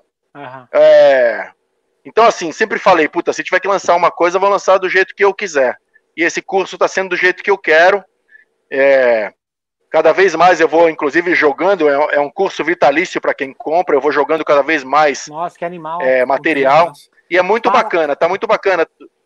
Onde que a pessoa acha o curso aí, Ivan? Fala também é, dos seus. É, é Ivan Buzik. É. Isso, no Ivan Buzik, através do Ivan Buzik cursobateria.com. Ivan Buzik, cursobateria.com, tudo junto. É, tá bem bacana, eu acho que didaticamente tem muita gente se dando muito bem, porque eu fiz uma coisa com aquela famosa escadinha, respeitando todos os é, níveis e sem deixar escapar pequenas coisas que muitas vezes o cara, por já tocar muito bem, ele peca em pequenas coisas que ele deixou o pilar lá para trás meia boca, entendeu? Então, assim, eu, eu, vejo assim que eu quero, eu quero poder passar o que com 35 anos eu, eu errei, que os caras não errem mais, e os acertos que eles também consigam apreciar e lapidar isso, cada um no seu estilo, com a sua. Porque eu acho que cada baterista, cada músico tem sua grandeza, né? É difícil você verificar um único. É difícil você falar só gosto de um. É, é bacana você ver, por exemplo, que cada um de nós três aqui, um fã de bateria, ele pode vibrar momentos diferentes durante o dia dele numa audição, com técnicas que ao mesmo tempo que tem a ver, tem muitas coisas diferentes e que um que um, um, faz, um faz o que o outro não faz em determinado momento. É, puta, o que, ele fez no bumbo ali, ninguém vai conseguir fazer. Mas olha, tem aqui esse rudimento do Ivan que é bacana, meio singular dele. Então, assim, eu acho que essa, essa coisa que cada um pode jogar, né? É muito. Eu cito você, Aquiles, no meu, no meu método algumas vezes no meu curso. Porra, obrigado, Ivan. Isso é uma honra para mim, parceiro. Muito obrigado. Ivan, vamos voltar nessa parte que é bem interessante. Você estava lá no estúdio, você montou a bateria para gravar uma música do Sérgio Bus, você não conseguiu gravar. Qual, como é que foi a situação ali? Tipo assim, como é que você se sentiu? Especialmente assim, como é que você deixou isso para trás na próxima gravação? Porque eu sempre comento isso com as pessoas, sempre quando você está praticando, você tem que saber o teu limite. Às vezes, quando você não está bem, é melhor você parar e lembrar que até ali você tocou bem, do que você tentar fazer, você ficar cada vez pior. No próximo dia, quando você sentir, sentar na bateria, você vai se lembrar daquilo que você fez mal ontem. Como que você li, lidou com isso? Porque você é um cara experiente pra caralho e tal. Eu quero, eu, isso com certeza vai ser um grande aprendizado para todo mundo que está aqui vendo isso aí, cara. Eu sempre fui muito exigente. Aí, é, o baixo que o André tinha colocado e a guitarra que o, o Serginho tinha colocado era de tamanha grandeza. E, e eu tava num dia que eu não sei. É, é aquele dia que eu acordei, cara, eu acho que me, meu espírito e minha alma esqueceram que eu era baterista, bicho, sabe? Caralho, que louco isso, velho. Então sentei na bateria, cada minuto eu me sentia com uma agonia. Eu não sei, vai ver que eu tava tendo um AVC ali, não sabia, né? Ah. Mas assim, era, era grotesco, porque o André olhava para mim e ele falava, Guicho, isso é a coisa que você mais fez na sua vida. É o shuffle rock, double bass. É o Van Halen. Pô, Ivan, que porra é essa? Tá louco? Aí o André é muito incentivador, meu. Uhum. E, ele, e ele conhece minhas limitações e ele sabe que ali não estava nem perto da minha limitação. Uhum. Mas alguma coisa do, de alguém que estava no estúdio ou, ou o jeito que o cara botou o microfone aqui, eu, eu não sei, alguma coisa me bloqueou Cara, e é o que eu falei pra você, Aquiles. A cada minuto eu me sentia um, um baterista pior naquele dia, cara. Como Aí é eu cheguei você... pro Serginho e falei: ah. Serginho, é a coisa mais ridícula do mundo alguém arregar e gravar uma bateria. Eu nunca fiz isso na minha carreira e nunca fiz depois desse dia também. Uhum. Tanto que eu já cheguei a gravar seis discos num dia só. Caralho. É, porque, pô, ah, o, o Albino já fez 11. Ah, caralho, puta que pariu. Isso é lendário, pô. O Albino já fez 11 discos em um dia. Mas aí, eu assim, essa música específica, aquele momento, aquele dia, alguma coisa falou para mim, ó, não vai sair, pode desmontar a bateria, bicho. Caralho, que foda. Aí eu, eu me senti muito mal, porque assim, o Serginho não deve estar, até hoje ele não deve acreditar.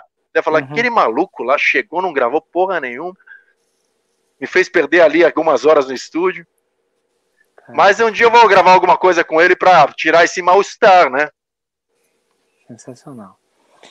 Ivan, Gilson, a gente pô, é a primeira live mais que longa que a gente já fez, porque geralmente a gente corta em uma hora, uma hora e cinco, mas o papo estava tão bom, você tinha tanta coisa para compartilhar com a gente aqui, Ivan, o papo foi incrível, você é um cara de uma grandeza ímpar, você você percebe a grandeza e a veracidade nas coisas que da forma como você se expressa, como você fala. Então, em nome de toda a galera da TV Maldita, muito obrigado pelo seu tempo aqui.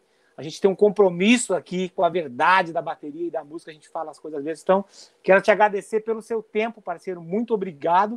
Quero lembrar todo mundo que amanhã a gente vai ter o Eloy Casagrande, eu e o Gilson aqui. A gente está armando para a semana que vem Dino Verdade. Então, Ivanzinho, muito obrigado.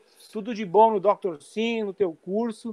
E você sabe que você conta comigo sempre, porque você é da família baterística. E muito obrigado, obrigado. por tudo que você fez, tudo que você fez na tua carreira, inspirando as pessoas e mostrando que quem tem um sonho tem que ir atrás e, e esse sonho é construído diariamente, todos os dias um pouquinho. Eu agradeço demais você e o Gilson, duas pessoas maravilhosas aí. É, são grandes, como eu diria, grandes nomes da bateria. É, quando eu falo também, eu, estava até falando hoje pro Aquiles, um minuto antes da live começar, que eu e o André, cara, a gente fica chorando de rir, cara, com as coisas da TV maldita. cara, isso aí, isso aí devia estar em rede nacional, porque a galera não ia acreditar, cara. As coisas que a gente vê, o tapa na cara lá do ônibus. Cara, são coisas, é, são coisas assim que as pessoas podem. Eu já vi cara se ofendendo, falando. Cara, o mundo tem que ser vivido com um pouco mais de, de humor, de bom astral, de Com brincadeira, certeza, de, de amizade, sabe? E também de verdades, como você falou. Eu acho assim, é, o, que a gente, o que a gente tem que escapar é de pessoas más, de coração ruim, de golpistas, e Sim. viver entre nós, os músicos, e torcer para que Deus abençoe os nossos caminhos, que a gente sabe quanto sangue, quanto suor, quantos leões todos os dias, né, galera? É E obrigado. Estamos sempre juntos. Manda um abração pro, pro Dino, pro Eloy. E eu sei Maravilha, que o Eloy obrigado. também é, é um dos o Eloy também é um dos seus pupilos aí, o cara que estudou com você e hoje em dia Aham. tá gigante, maravilhoso na Monstruoso. sepultura. E É, eu, eu me lembro do Eloy, a gente fazia workshops, ele era criança. E ele já Ele tocava assistia, pra caralho. pra caralho. Sabe? Moleque. Era um moleque, você olhava uma criancinha quase de colo tocando uma coisa parecida com Dave Weckl. Era bruto. Então Sempre era foi bruto. surreal. Manda um abração pra ele e um abraço pra você, Gilson. Obrigado também, Gilson. Adoro você, você sabe disso. Pô, cara, eu não tenho nem palavras aqui. Alguém tinha que representar os fãs aqui no meio, né? Eu sou fã dos dois. e eu não tenho nem palavras para agradecer o Aquiles por me dar essa oportunidade de estar aqui sempre com ele, acompanhando o- os convidados dele aqui, né, cara? Podendo compartilhar um pouco disso tudo e também estar aqui perguntando em loco. E Aí. como eu, como eu já citei pro Ivan de inúmeras vezes e pro Aquiles também, né? É, cara, nunca vou esquecer todas as vezes que tu me tratou super bem. Né? Vocês dois sempre fizeram isso.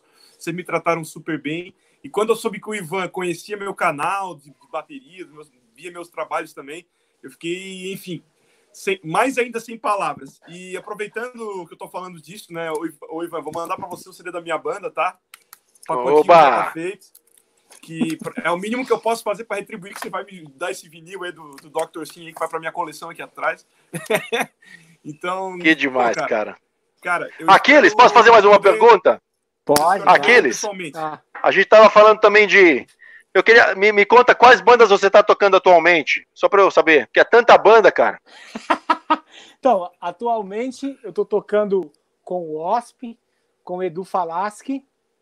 Eu fiz uma última tour com o Tony, fiz uma tour é, substituindo o baterista daquela banda de power metal melódico, Dragon Force, e tô com o Hangar, né? Então esses são os meus trabalhos, mas com o Dragon Force foi só aquela turnê que foi interrompida por causa da porra desse vírus, entendeu? Me fudi para tirar É. 13 músicas em 7 dias no quinto show. No quinto show de 18 que eu ia fazer, ca- cancelou e parou Por tudo. isso você né? gravou o vídeo, né? Pra não esquecer a música. É, por isso que eu, por isso que eu gravei o vídeo pra, tipo, marcar, né? Tipo assim, ah, o cara fez aquela turnê. Né? Cara, Mas que agora- puta som que ficou. Que puta som que foi a bateria e a execução no Rush, hein? Pô, obrigado, parceiro. Pô, legal que você viu. Se você tá falando, fiz o trabalho de- junto com o meu outro parceiro lá, o Carneiro. Obrigado mesmo, velho. Eu acho que você, você dos bateras do, do Brasil, é um dos caras que mais sabe tirar som de bateria, assim, em Isso. estúdio. E uma coisa que eu nunca te falei antes, mas eu vou te falar aqui especialmente aqui, porque daí isso aqui vai canalizar para todo mundo, porque essa live ela vai ficar salva aqui. Naquelas jams que a gente fazia com o Vinícius Neves, lá do, lá do Stay Heavy, eu sempre chegava antes para ver o som que você ia tirar na bateria, que era diferente de todos os caras que sentavam antes na mesma bateria, entendeu? Então eu sempre Caralho. queria ver você tocando, porque aquilo era inspirador, assim. Eu olhava um monte de bateras bons, atuantes das bandas, mas quando o Ivan sentava na porra da batera, a magia acontecia. Então é isso Pô, que eu falo. Agora, agora... É o jeito que o cara toca, entendeu? O som vem do cara, entendeu? E isso é uma coisa.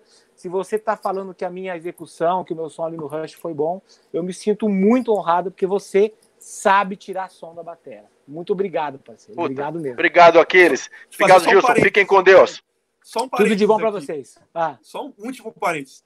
Eu sempre, todo show, todo show que eu faço, sempre, quem, quem já foi e vai me ver tocar ainda vai ver.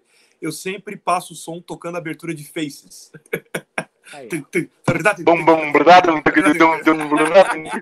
Cara, a gente precisa tocar essa música no show, então, do Doctor, né? Todo mundo fala dela, cara. Precisa. Vou fazer uma, Aquiles, uma análise. Aquiles, quero ver o Aquiles tocar um Doctor 5 com a gente um dia no show também. Vai ser um prazer. Vai ser um... Lembra, mas isso aí a gente. To... Lembra lá em Ribeirão Preto, a gente tocou alguma coisa junto, mas eu não sei o que que era. Ribeirão, qual que foi? É. Ribeirão Preto. Tava vocês estavam lá fazendo show, vocês me chamaram para tocar um som. Eu não me lembro qual foi, mas é verdade. você foi pro vocal. Você foi pro vocal. Ah, a gente tocou. A gente... Van Halen, Van Halen. Van Halen. Aí esse louco aqui, Gilson, no meio do show, galera, na bateria, aqueles Priester, eles saíram do palco. Falei, caralho, tô numa outra bateria, tô com outra baqueta. Ah, foda-se, vamos, vamos dar risada aqui. Mas eu me lembro, Puta, foi cara. muito legal. Ó. É, é revol... seus bumbos são seus bumbos, seus bumbos são revoltantes aqueles. Fuder, bicho. Obrigado, Ivan. Obrigado, Gilson. Obrigado ao André que estava aqui junto com a gente. Obrigado ao Bruno. É... Obrigado a, to... a toda a galera que mandou o super chat aí. E ó, fiquem ligados que amanhã tem aqui a live no mesmo horário com o Eloy. Fica bem aí, Ivan, se cuida. Você também, Gilson, e até amanhã. Obrigado pelo tempo de vocês. Foi maravilhoso. Beijo para todos. Valeu.